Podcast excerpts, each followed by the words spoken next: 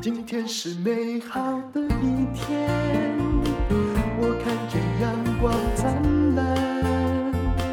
今天是快乐的一天，早上。欢迎收听人生实用商学院。啊，院长好，各位人生实用商学院的同学们，大家好，我是林峰丕。好，我今天呢要来讲一个故事。那请这位朋友，他应该会原谅我啦。他其实是个好人，而且呢也很有专长。可是呢，他在理财上面呢，的确是一个。其实我也骂过他很多次，我都当面骂，我不会在一个人面前说哦，你理财好棒，然后背后说他坏话，我不会，我都是当面骂的哈。那有一天早上哈，他就传给我哈，我其实在 FB 上有 PO 哈，也就是说早安淡如啊。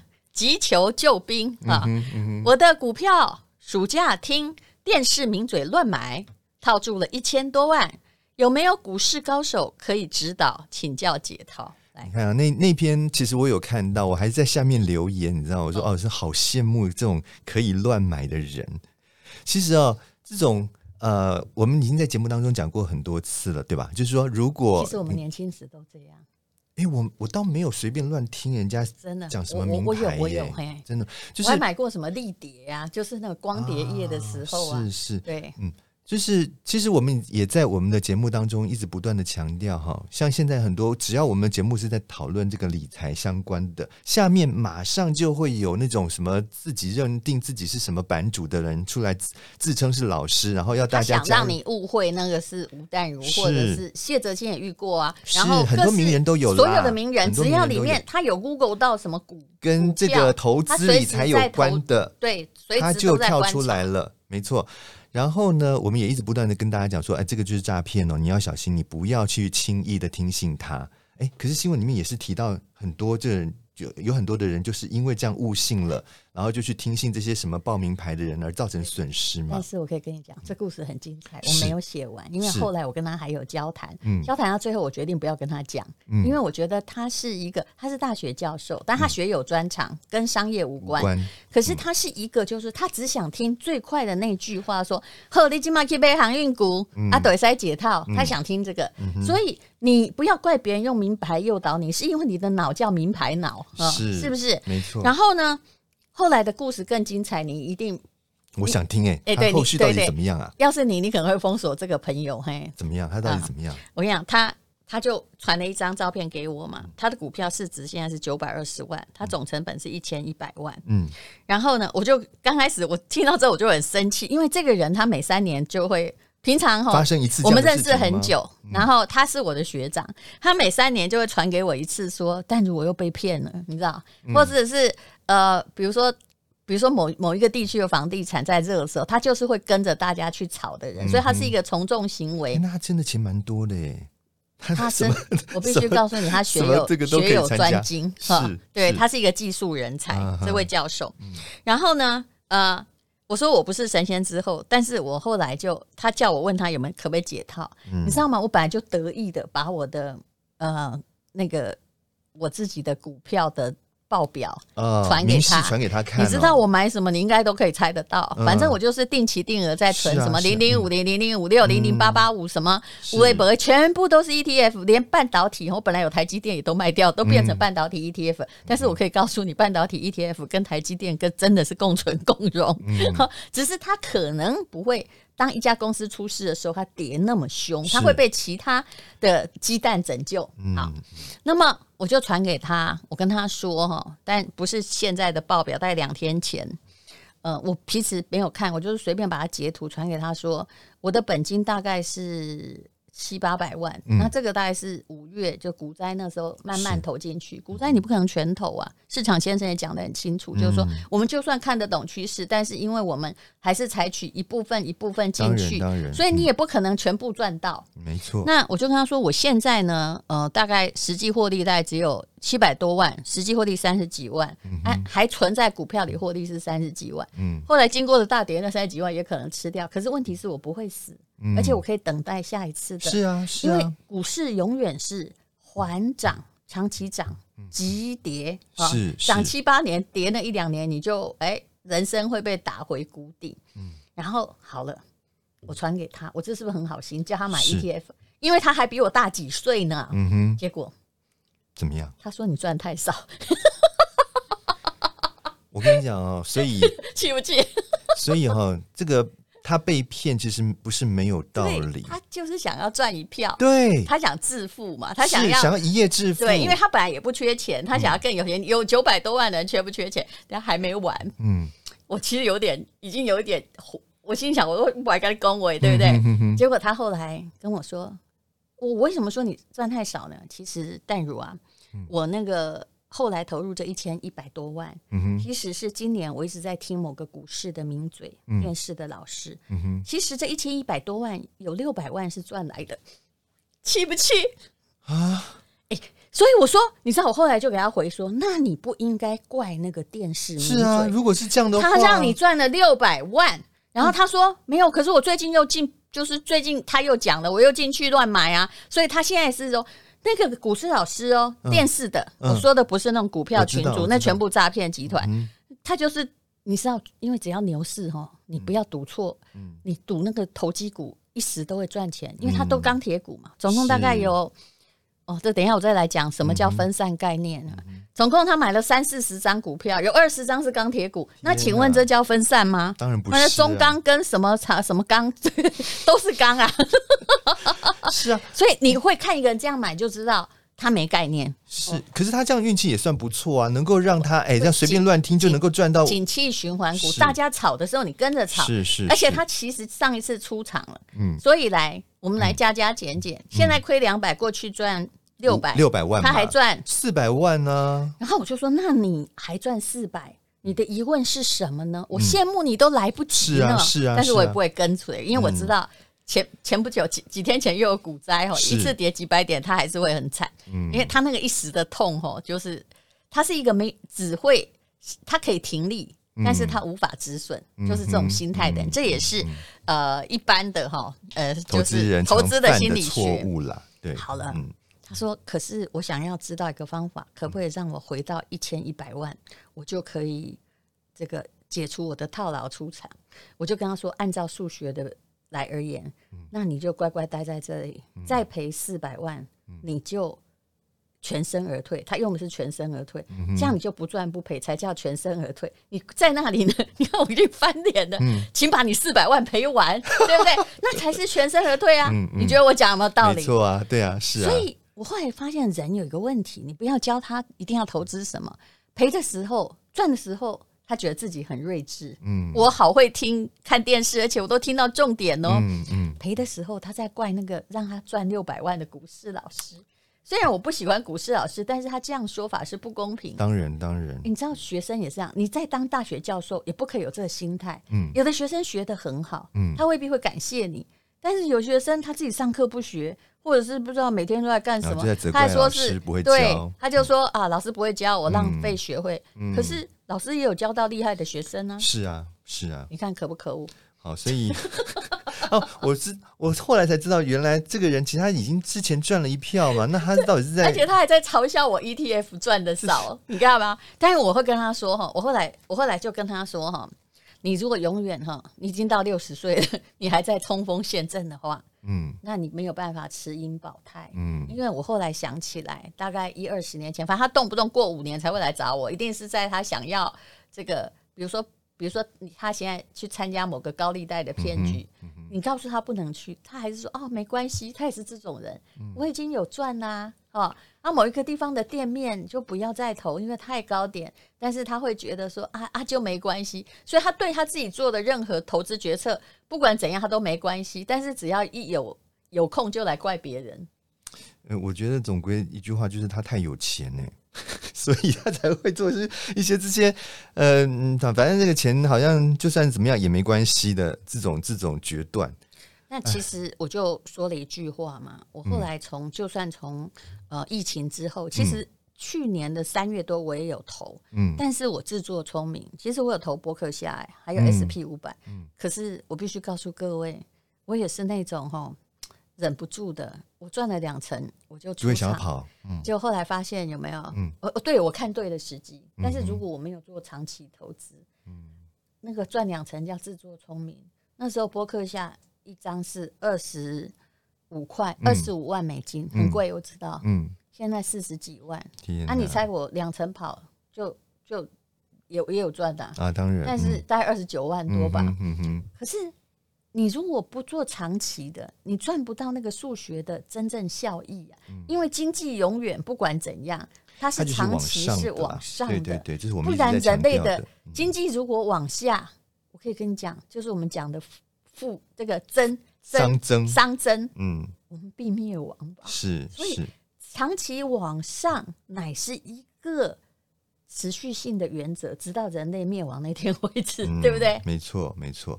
嗯，那讲到这个呢，我就想要这个引用一篇这个《金周刊》上面的文章啊，他就是在讲说，这个一般的投资人，好，在面对好像我们刚刚提到，就是比如说股灾啊这种大崩盘的时候。会产生的呃一种心理恐慌，好，那它的恐慌的来源呢，不外乎是下面三种错误。其实这篇文章我先说明一下，它就是在去年就是。因为疫疫情爆发，没有美股有没有熔断了好几次的时候写的，他说这其实是二十三年来的首度出现，也比零八年金融海啸还要惊恐。因为金融海啸大家本来不从来没有遇过。如果大家有印象的话，那时候三次哎，没有熔三次，而且它那个跌点都是吓死人，怎么还有两三千点的那种跌幅？对，你真的是从来没有看过这种跌幅的。而且其实写这篇的人蛮厉害的，因为他就是在三月多的时候。跌的有没有？嗯，然后他在研究什么？就是说，我们现在先不要讲赚钱，什么状况你可以不要死？嗯哼，不要死那么难看，还有机会复兴。嗯嗯嗯。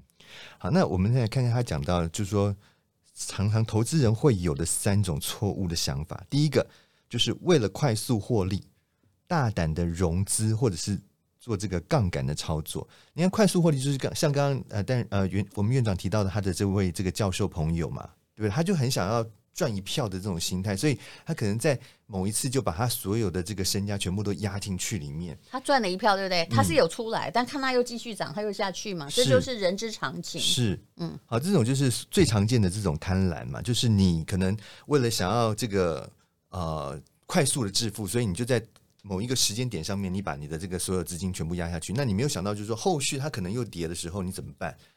本来来讲的话，就是说，如果大跌的时候，反而是我们一个好的买进的时机。可是，你因为你在同一个时间点已经把你所有的钱都压下去，你这时候反而没有没有可以再压进去的钱了，而且这个时候你会恐慌啊。也就是说，你在讲的就是呃，这篇文章提出的第二点，就资金全部投入，啊，你的口袋真不深。嗯，人家呢，当你知道啊，这时候可以捡便宜的时候，可是。前不久发生很多这样的事情，嗯、对不对？我钱已经都进了，很多人钱进了航运股，当它大跌，嗯，你明知道说它其实还有救，但拍谁你已经全部在那里，你没钱了，嗯嗯嗯，嗯，好。然后有的人甚至呢是不但自己的这个呃现有的这个资金嗯投入去这个操作之外呢，他甚至还去做一个融资的动作，那就是更可怕了。因为你想想看，如果说遇到这个是一个呃牛市的时候，或许还好。你可能这呃这样子的操作可以让你这个翻倍的获利，可是遇到熊市来袭的时候怎么办呢？你这些呃融资的部分很可能就是让你自己啊、呃、万劫不复的一个主要的原因嘛。是，还有就是说像杠杆操作也是啊，他举到的一个例子就是我们其实之前在节目当中零二零六大屠杀，二零一八年，二零一八年，对对对，那一次呢。其实他屠杀也要选时机的，没错。就道琼指数，哎，前一天他已经发现了嘛，五号重挫一千点哦，是。然后隔天的开盘呢，这个台股马上跟着下跌五百点。可是那一次的状况哈，我在这边还是必须要讲一下，它是人为操纵嘛，它是一个制度上面的一个疏失，我们还是必须要讲，因为其实在这个，照理说放空的人会赢吗？对，结果他是不管你是做多或做空，两边的人都蒙受。巨大的损失了，所以我想这个事件其实，那我后来一直在想这个事件，嗯，这跟我们的市场不够大有关系。如果今天是表说是美股的期货，他要杀两边不容易，不可能，对不对？不可能，而且我们的制度的规定，他的钱也勾到，就刚好弄到你的法律的漏洞。然后他明明照理说放空的人应该要赚钱呐，是啊。可是问题是，嘿，不好意思，他已经在这个时候看到了，你们一定很多人放空，对不对？我就等这些人聚集最多的时候来杀你，而且。那个钱也要够杀哦，他只要调到一笔那种那个很像索罗斯在做的那种袭击式的基金，嗯、没错，它就可以杀掉，因为我们的量体毕竟不大嘛，对对，对不对？对，对，好，所以当然这个案例有一点特别，但是还是必须要强调，就是说像这种杠杆式的操作哈，我们所有的同学真的要很小心。你千万不要说，因为看起来好像哇，我只要投一点点小小的钱，我就可以获得一个非常高倍数的一个获利，你就期货都在教年轻人这样啊，是啊，就是一点点钱不过年轻人或许。好了，你你可能你的时间成本够多，你现在小小的这个，你可能只有五万，你赔完你很痛，但是你还有力气赚，没错。但你觉得六十岁呃，是我现在要讲的就是这个。嗯、你到了一定的年纪，你说你我你把所有的这个退休金全部把它去做这样子的一个杠杆式的操作，你无疑是在玩火，你知道吗？是的，没错。好，那第二点呢，他讲到就是我刚我稍微有提到，就是资金全部投入。想逢低捡便宜，只能干干瞪眼。其实我们在节目当中也一直不断的在提，就是说，你最好是以一个定期定额的方式来做操作。为什么定期定额这么重要？就是你可以在不同的时点去做一个资金的一个汇入，而不是说都把这个钱在某一个点上面压下去。因为你要想，这个股市它总是高高低低，你有可能买在高点，有可能买在低点，但是总比你一次把钱全部压在某一个点上来的好嘛。嗯。是啊，所以等到这个诶股市下来的时候，你还是有钱进去逢低承接，这才是一个比较好的操作的一个守则。所以我们一直要说定期定额，但定期定额当然不适合郭台铭跟李嘉诚。是啊，可是它很适合我们这些中产阶级。是，甚至各位应该也有听我说过，其实我有买比特币，那个资产很少啦，但是我也定期定额。一，我投资一个可能跟美金不要挂钩的货币。二，毕竟它在所有虚拟货币中比较平稳。三，我真的跟你说，我投的时候，我真的发现说，哇塞，它的变动真的很大。嗯，万一哈，万一你真的很喜欢这种风险，这样刷进去，那个心脏不大颗，可能没有办法承受。不不不，因为我每个月我只有投三万块，如果是这样，当然是。三万，那我你一听三万就知道说，哎，不要你，也许你你三万就会破产，我三万还好，好不好？可是我就可以发现说，哇塞，它可以一天创。这个最大涨幅哎，哦，比如说他可以一天哦，从这个诶四四万块钱出头，因为它那个没有涨跌幅的限制，是涨到五万多哎，是啊，然后再慢慢的跌下来，所以你可以看到它的图形都是非常大的，是啊，你看有没有像黄山？是，嗯，像喜马拉雅山。但是像如果你真的喜欢刺激的话，我就拜托你定期定额玩这个刺激的就好。但是你前提是他万一有一天早上起床，嗯。我认为比特币不会消失，但它万一消失了，你别怪我，我也是有损失，好吗？哎，但我目前总额只有二十几万，嗯，控制在自己能够承受的范围里啦，还是必须要这样子强调哈。他这边有提到一个巴菲特最成功的投资故事嘛，就是在两千零八年九月的时候，他花了五十亿的美金，嗯哼，好便宜抄底买进了，因为他有钱，他永远 keep 一大堆钱，对。买进了当时被市场狠狠抛售的高盛股票，嗯。啊，之后呢，他每年可以领到百分之，他也没有买在最低点哦，没有，没有，亲爱的，大家要知道，嗯，好，他就每年可以领这个十趴的利息，然后呢，后来还赚到了股票的价差，所以好想对不对？对呀，但那时候高盛已经快要倒了，哎，可是哈，你说，你看你之前也提过花旗的例子啊，对对，对不对？他也曾经跌到一块钱美金。不到啊，现在应该也没有恢复历史荣光。可是，那你就是这样？我相信巴菲特也不是 all in。